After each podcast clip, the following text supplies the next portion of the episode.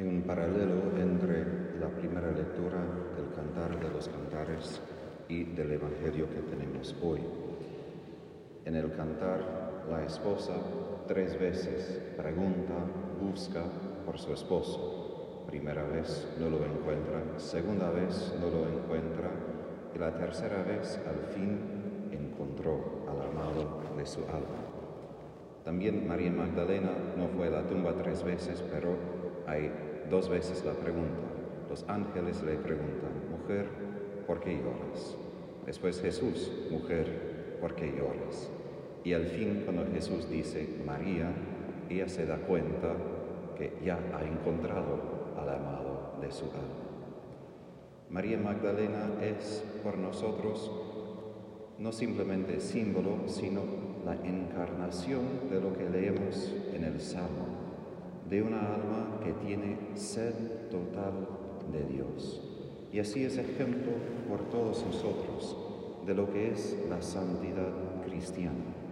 Ella que tenía siete demonios, sea un número literal o sea un número que quiere decir que fue endemoniada totalmente, es decir, poseída y completamente oprimida por el demonio, quizás por sus pecados, por otras razones, y ahora completamente liberada y capaz de buscar a Jesús.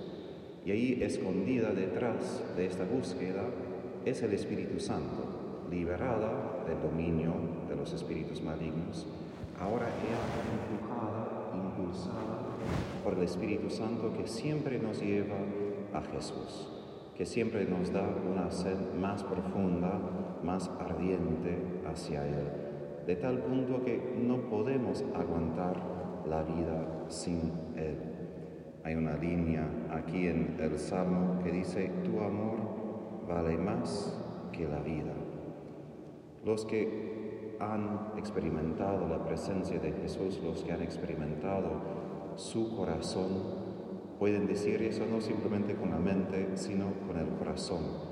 Y ella manifiesta eso de que justo después de que ya se acabó el sábado, el día en que los judíos no podían viajar mucho, no podían atravesar más que tantos kilómetros, y apenas podía salir, ya está buscando a Jesús. Y al no encontrarlo, sigue buscando hasta encontrarlo. Y con esto, como digo, es un ejemplo. No simplemente que debemos imitar desde la mente, porque esto no es el asunto. María Magdalena no se comportaba según lo que salía de la mente, sino surgió desde su corazón esa necesidad para Jesús. La necesidad de tenerlo cerca, la necesidad de verlo, de escucharlo, de quedar en su presencia.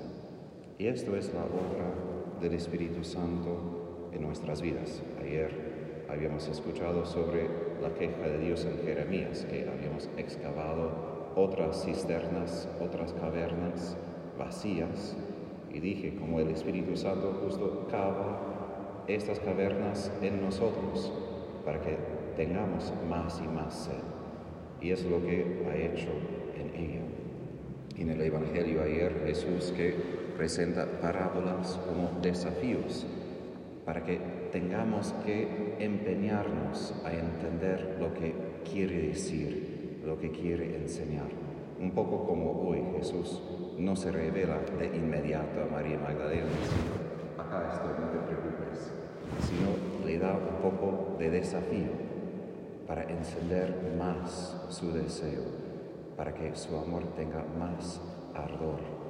Y así el Padre dice a Santa Catalina de Siena en su diálogo, que a veces Dios a propósito se esconde de nosotros, no porque se enojó con nosotros ni para castigarnos, sino Él específicamente lo llama como un juego de amados. Él se esconde para que nuestro corazón pregunte, ¿y dónde está? Y lo necesito y lo quiero, para que tenga aún más amor hacia Él. Y así crecemos en la santidad. Él se esconde y después aparece.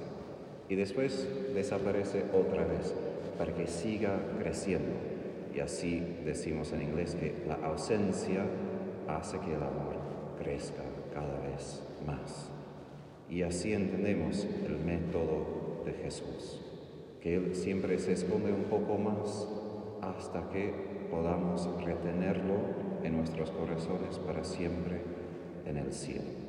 Pero siempre quiere llevarnos. Y así entendemos lo que Jesús dice a ella. No me retengas. No puedo simplemente quedarme aquí. Porque estamos en este viaje, digamos, esa peregrinación hacia el cielo.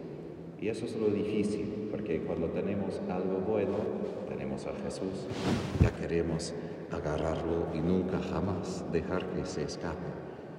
Y no es que Jesús quiere escapar, pero siempre quiere llevarnos más allá de donde estamos. Y siempre quiere que el amor crezca más y más. Y vemos en ella, como digo, este ejemplo de santidad de que no tanto importa el pasado del pecado, sino importa la profundidad del amor. Si podríamos averiguar quién sería el testigo mejor para la resurrección de Jesús, probablemente no habríamos escogido una mujer que había sido poseída. No fue una decisión, digamos, tan prudente en cuanto a la lógica humana, pero Jesús justo escogió a ella pecadora, digamos, al extremo, pero que había tenido este amor hacia Jesús. Y esto es su santidad y eso también debe ser nuestra santidad. No que no somos pecadores, sino que como pecadores hemos experimentado este perdón, esta misericordia de Jesús, que nos empuja cada vez más a buscarlo y como María Magdalena anunciarlo también a nuestros hermanos, que vive y que vale la pena buscarlo, porque a quien busca, dice Jesús, lo encontrará.